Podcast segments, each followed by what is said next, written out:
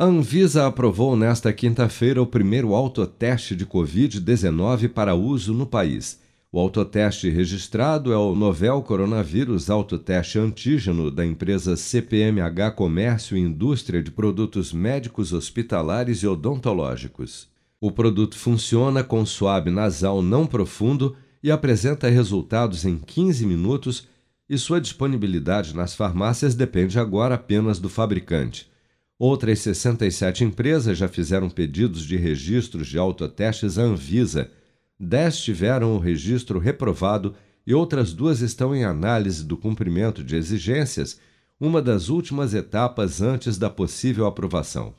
O médico sanitarista e ex-presidente da Anvisa, Gonçalo Vecina Neto, destaca, no entanto, que tão importante quanto a liberação do autoteste no país é a criação de um sistema para que as pessoas que testarem positivo possam informar o resultado ao Ministério da Saúde.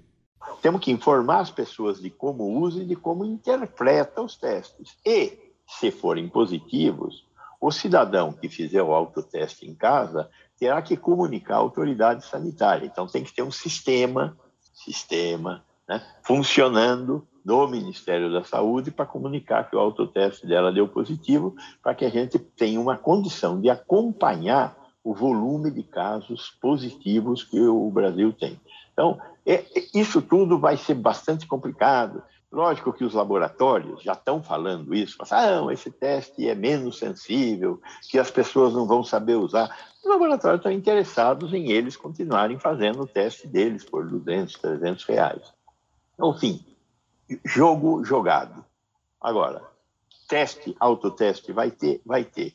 E provavelmente outros autotestes entrarão nesse mesmo caminho, mas desde que seja garantida, é, garantida entre aspas, né, porque vai depender da vontade individual do usuário, é, registrar a positividade do teste para que a saúde pública continue tendo uma ideia do número de casos existentes.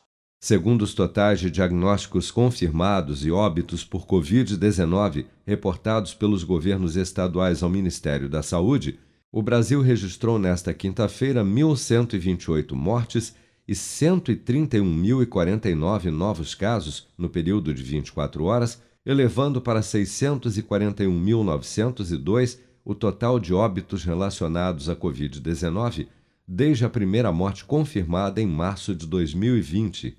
Dados do Programa Nacional de Imunização apontam que até amanhã desta sexta-feira, 170.176.843 pessoas, ou 79,8% do total da população do país, já haviam recebido a primeira dose de vacina contra a Covid-19, sendo que destas, 152.935.088 ou 71,7% dos habitantes do Brasil, também já foram imunizados com a segunda dose ou dose única contra a doença.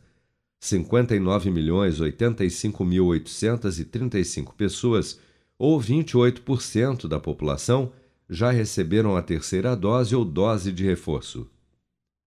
Com produção de Bárbara Couto, de Brasília, Flávio Carpes.